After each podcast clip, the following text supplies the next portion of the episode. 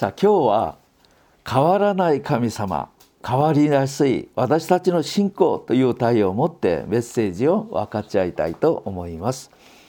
今日なぜこのようなメッセージを準備したのか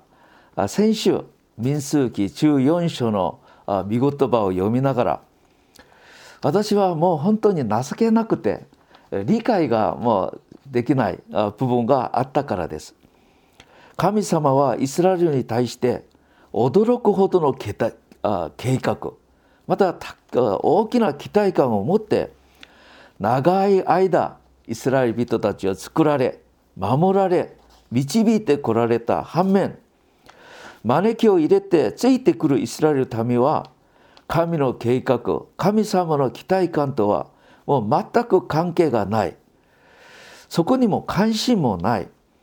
自分たちの生活うまく食べてうまく生きるための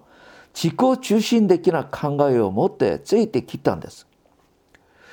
どうして神様の考えと私たちの考えがこのように異なるかと思われるほど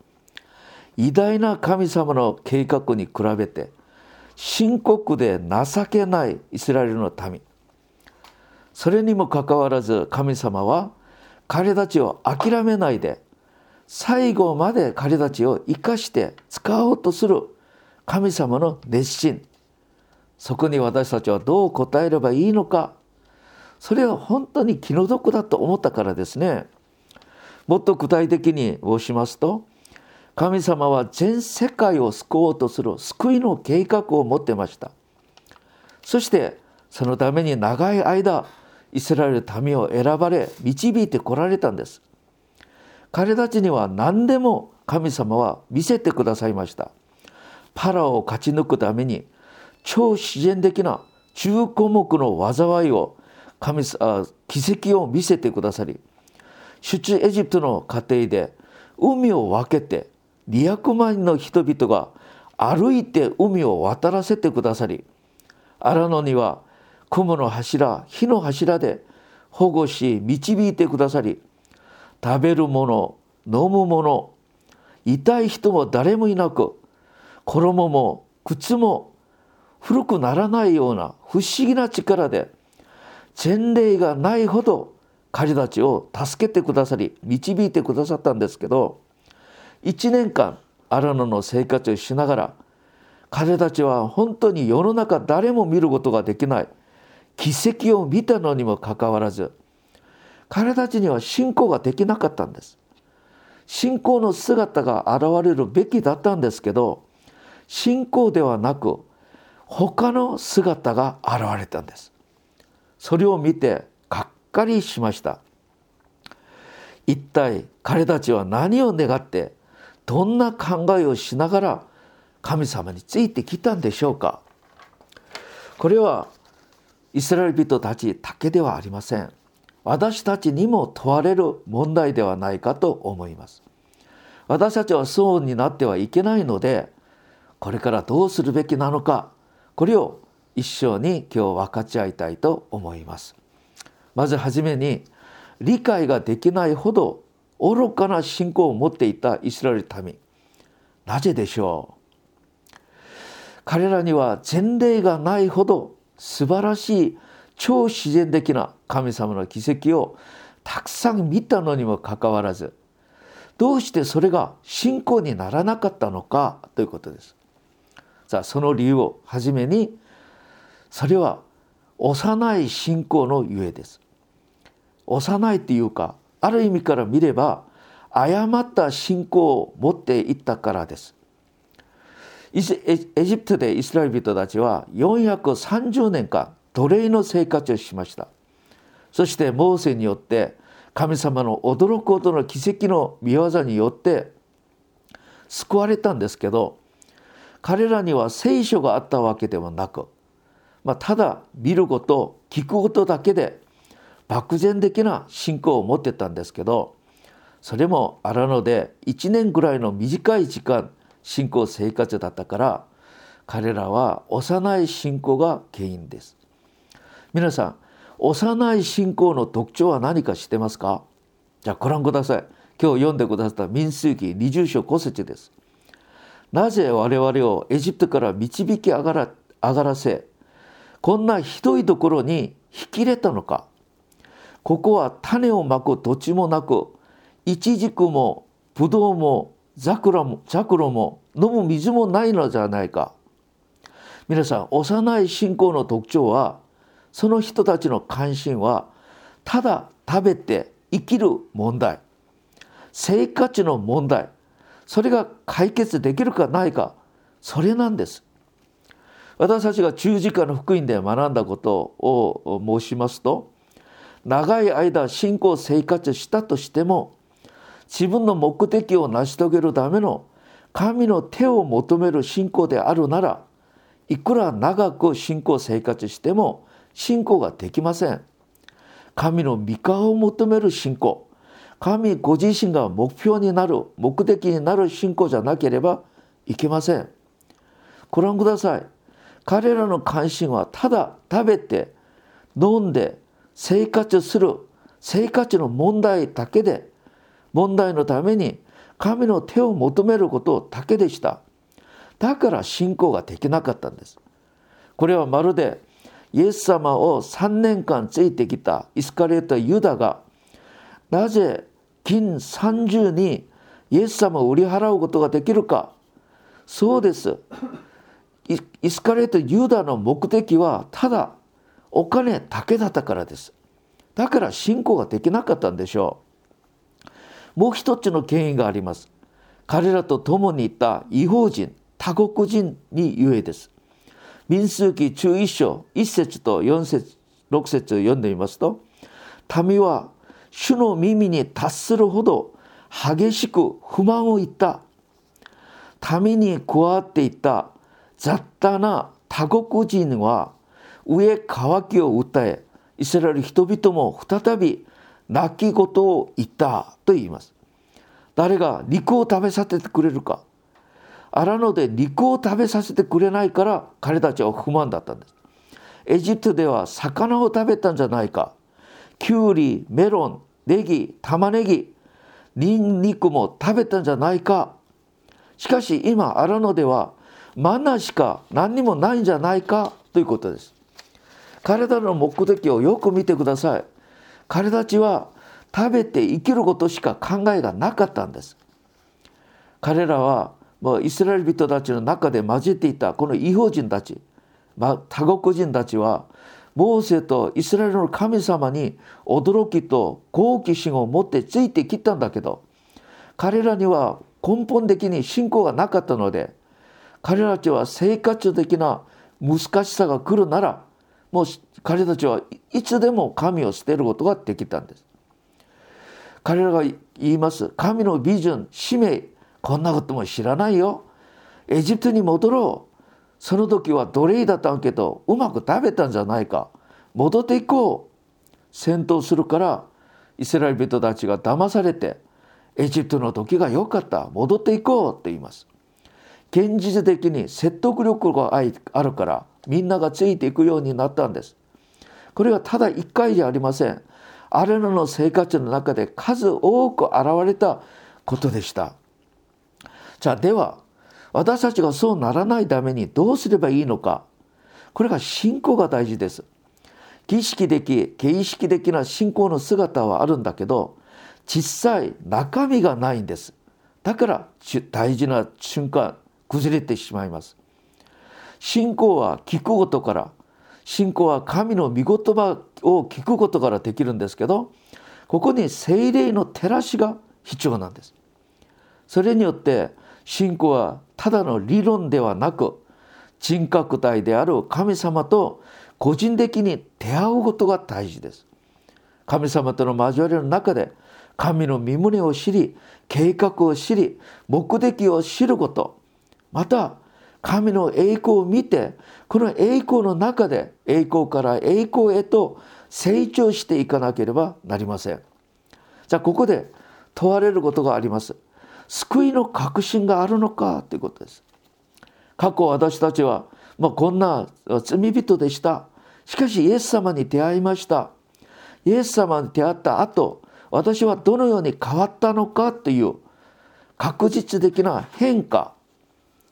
皆さん深い悔い改めるを通して私は地獄に行くべき罪人だったけど私はイエス様のおかげで天国に行くようになったという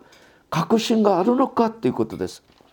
ヨハネ3章3節と5節にイエスは答えて言われたはっきり言っておく人は新たに生まれなければ神の国を見ることができない。5節にははっきり言っておく誰でも水と霊によって新たに生まれなければ神の国に入ることはできないって言います。水と霊とによってってことは御言葉と精霊の照らしによる深い悔い改めそして新たに生まれることです。私は新たに生まれる時神の恵み天国の喜びその感激に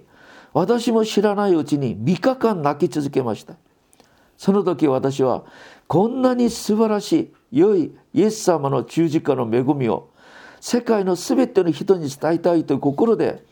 主を私を宣教師と使ってくださいと献身したんですけど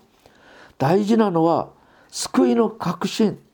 新たに生まれたこと天国の喜び永遠の命に希望あるのかということ。皆さんこれは私たちには今罪によって隠されて神の栄光が塞がれていて言っているんですけど深い悔い改めを通して罪が剥がされれば剥がされるほど栄光の光が私たちに照らされるんです。そのような経験によって私たちの霊と体と精神的な部分が新しい命によって新たに生まれる。新たに生まれるこの体験。これが大事なんです。また神の栄光を見る驚くほどの体験があればもっといいでしょう。ペテロがこのように告白します。第2ペテロ1章16節から18節です。私たちの主イエス・キリストの力に満ちた来人を知らせるのは私たちが巧みな作り話ではありません。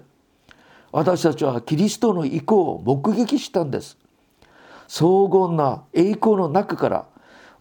これは私の愛する子私の心にかなうものという声があって主イエスは父である神様から誉れと栄光をお受けになりました。私たちが聖なる山にイエス様と共にいる時天から聞こえた響いてきたこの声を聞きましたということです。ペテロは確かに聞きました見ました。その体験です。イエス様と共に山に登ったんですけどそこでイエス様の体が変わりモーゼとエリアが現れお互いに対話をする時天から神の御声が聞こえたんです。これがどれほど驚くほどの体験だったのか天国が開かれたんです。だからペテロは殉教する直前書いた第二ペテロの手紙の中でもこれを書いています。彼はその体験から自分が見たこの世の中と比べられない素晴らしい神の御国いつも求めたんです。この世の中は旅人カリスマ私のふるさとは素晴らしいところ。私はそこそこに早く行きたい。私の使命を終えて私は行きたいということです。皆さん私たちみんな教会へ来るんですけどおのおの神様との交わりの中で自分が持っている体験のレベルは違います。ところが信仰があるかないか信仰がいいか悪いかは試練が来てみれば明らかになります。先週も分かち合いましたけど信仰がないイスラエル民はカナンの入り口まで連れて行ってあげても入ることができないんです。神の約束があるとしても信仰ある人だけがそれを得ることができます信仰がなければ神様が自分と共にいてくださり自分を助けてくださるんだってことを信じられないから入ることができないんです。ですから救世救世軍の創始者であるウィリアム・ブッスは進学校の卒業式でメッセージであなたたちが4年間進学校で勉強することより私はあなたたちが10分でも地獄を見てきてほしいって言いました。そうするなら私たちの牧会信仰生活がもう変わるでしょう。100年の人生の後は地獄があるんだな。絶対地獄に行かないように信仰生活でしっかりしなきゃいけないんだ。地獄に行かないためにはイエス・キリスト救い主イエス・キリストを信じるだけ。絶対イエス様を信じて私は天国に行きたいという信仰になるでしょう。ぜひともこのようなしっかりしたこのような体験また御言葉による信仰が私たちになければいけないということです。ところが私は今日皆さんに申し上げたいのは初めは燃える信仰正しい信仰があったとしても信仰生活のこの期間が長くなればなるほど信仰が曖昧ようになります。これは私も同じです。皆さん信仰は結婚と同じです。夫婦が初めは愛に満たされているんだけど10年20年30年過ぎてみれば愛が冷めていきます。信仰も同じです。初めは燃える信仰によって始まるんだとしても10年20年30年経れば経てば冷めていきます。ですからこのような見言葉があります。ヘブライ書6章4節から6節です。一度光に照らされ天から賜物に賜物を味わい精霊に預かるようになり神の素晴らしい言葉に言葉と来たるべき世の力を体験しながらその後堕落した者の場合には再び悔い改めて立ち返らせることはできませんということです。皆さん一度栄光の光を受けそれでも堕落することができるんだということです。第2ペトロ2章20節と22節見ますと私たちの主救い主イエス・キリストを深く知って世の汚れから逃れてもそれに再び巻き込まれて打ち巻かれるならそのような者たちの後の状態は前よりずっと悪くなるよっていうことです。22節ことわざに犬は自分が履いたものをところに戻ってくるまた豚は体を洗ってまた泥の中に転げ回るそのような言葉があるように私たちの信仰も犬が吐いたものを再び食べ蓋が洗って再び泥の中で転げ回るようなこのような信仰ができる可能性があるんだとして新たに生まれて時間が経って経って経ってみれば清さがなくなり再び世の中に私たちの心が戻っていってしまうということです。そうするなら私たちの信仰が危なくなるよってことです。なぜ皆さん信仰が行けば行くほど曖昧になるか知ってますか？ルカ20章20あ21章34節見ますと「宝珠や深酒や生活の煩いで心が鈍くならないように注意しなさい」さもないとこの世がこの世が不意に不意に罠のようにあなたたちを襲うようになるという。皆さん私たちキリスト者たちは宝珠や深酒こんなことをしないでしょう。しかし生活の煩いはたくさんあります。これが信仰を殺すんです。ですから私たちはもう煩い重い煩いいろいろな世の中の心配を神様に祈りて任せなければなりません。第一ペテロ5章7節あなたたちの思い煩いは主に任せなさいって言うんです。じゃあ私たちがこのようにならないように聖書が何と言われるのか。カラデア6章7節8節には思い違いをしてはいけません。神は人から侮られることはありませんということです。これは何ですか？私たちがイエス様を信じてるから私たちはどうしても天国に行くだろう。いいえ思い違いしてはいけませんってことです。人は自分がまいたものをまた刈り取るようになる自分の肉のために巻くものは陸から滅びを刈り取り霊に巻くものは霊から永遠の命を刈り取ろうと初めと10年後20年後30年後私みたいな40年後あなたは今何を巻いてるのか何をどこに巻いてるのかってことです。何を巻いてるかどこに巻いてるかその通り刈り取るようになるんだという法則を覚えなさいって言う。毎日毎日私たちの考え何を考えてますか？言葉行動それをうまく巻かなければいけないという。うまく食べてうまく生きる。自分の肉体のためにいつも巻く人は結局滅びを刈り取る。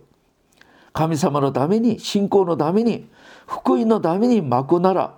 永遠の命を刈り取るんだということを私たちが時間が経ちば経つほどそれを覚えなければなりません。今民数記14章20章のイスラエル民は数多く神の超自然的な奇跡を体験したのにもかかわらず彼たちが信仰ができなかった理由は神の手を求める信仰いつも自分の肉のために巻いたからだから信仰ができるはずがなかったってこと。また信仰がない異表人他国人もう優しく戦闘されて騙されてしまう。そしていつも考えることが何を食べるかどうどのように生きるか世の中の重い煩いによって信仰が死んでしまったからです。皆さんこれは民数記のイスラエル人だけじゃなくてどんな時代の信じる人にもある問題です。ですから私たちは陸のために巻くより世の中の、まあ、自分はどう生きるか陸のために巻くよりは霊のために巻く生活を続けなければなりません。これを子供の時から親が子供の時にからしっかり教育させなければなりません。だから毎日デボーション毎日朝の日曜の家庭 QT これを生活化にしなければなりません。見言葉と精霊の助けによって毎日悔い改める生活他人を許す生活を続けなければなりません。そうしなければ過ちと罪が神様と私たちの間を隔てそれを邪魔するんです。だから私たちの霊が暗くなってしまえば世の中に流れてしまいます。私たちは毎日悔い改め許すことで私たちの心にある暗闇を取り除かなければなりません。そして毎日毎日御言葉と精霊によって私たちの霊と精神を強くしなければなりません。これが霊のために巻くことなんです。また大事なのは福音を伝える生活です。霊の運動である伝道福音を伝えようとしなけするしてみれば見言葉を読まなきゃいけないし祈らなければいけないようになるでしょう。そうするなら私たちは心が持続的に福音の熱情によって私たちの中で燃え続け私たちは信仰を守ってくれるでしょう。ヨハネ4章34節イエス様は私の私にはあなたたちがわからない。食べ物があるって私の食べ物は私をお使わしになった方の御心を行いその技を成し遂げることであろうと言います福音を伝えることイエス様はサマリアにいた時お腹が空いていったんだけどサマリアの女に福音を伝えてからは空いたお腹がもうえっと、空いていることはなくなってしまいました。これは福音を伝える人だけが経験できる祝福なんです。それだとしても一人で霊に巻くもう体のために巻くんじゃなくて霊のために巻くのは難しいです。人間がメッセージを一回聞いて永遠に記憶できません。だから毎日毎日世の中で心奪われないで心配悩みで信仰を殺すんじゃなくて毎日毎日神の恵み理長の糧で自分の霊と体と精神的な部分を強めていかなければなりません。いつも神を求め神の国を求める私たちになりましょう。最近私の葛藤があります私は1979年度洗礼を受けて今2022年ですから40年もうもうもっと信仰生活しました初めは感激がありました。牧会の初めも感激がありましたけど今は葛藤があります。コロナによって集まることもできない今皆さん年を取ったら朝早く目が覚めるんですよ。朝早くから何をするのか皆さん朝早く昔は朝早く起きたら蒼天の祈りで教会行きました。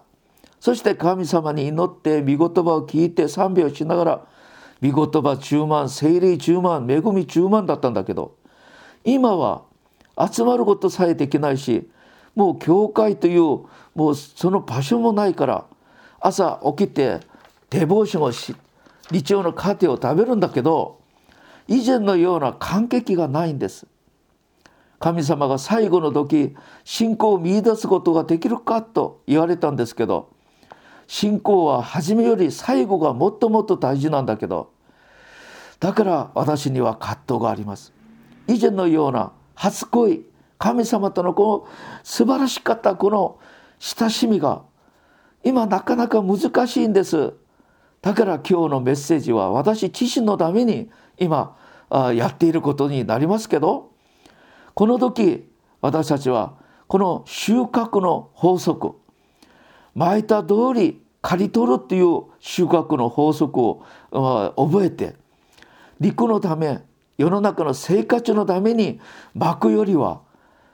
自分の魂のために霊のために主と福音のためにこれからもたくさん巻くことをお願いします。結論的に民数記14章20章の記録を見てますと気の毒だなと思います。神様の良き計画全世界を救おうとする神様が彼たちを導き毎日目の前には神様の素晴らしい計画神の熱心が見えているんだけど神の偉大な計画に用いられるよりは自分の生活自分の楽なことばっかり考えているイスラエル人たち私たちは絶対そうなってはいけないと思っています。皆さん私たちは人類を救うために今も良い計画を持って今も働いておられる神様を信じることによって神の栄光のために生きる。そして天国に行く私たちになりましょう。行けば行くほど収穫の法則をよくよく覚えて毎日考えと言葉と行動によってどこに巻くのか何を巻くのかもう一度考えて霊のために巻く主のために巻く私たちになりましょうそうするなら行けば行くほど素晴らしい信仰によって神様からもっともっと祝福される私たちになるでしょ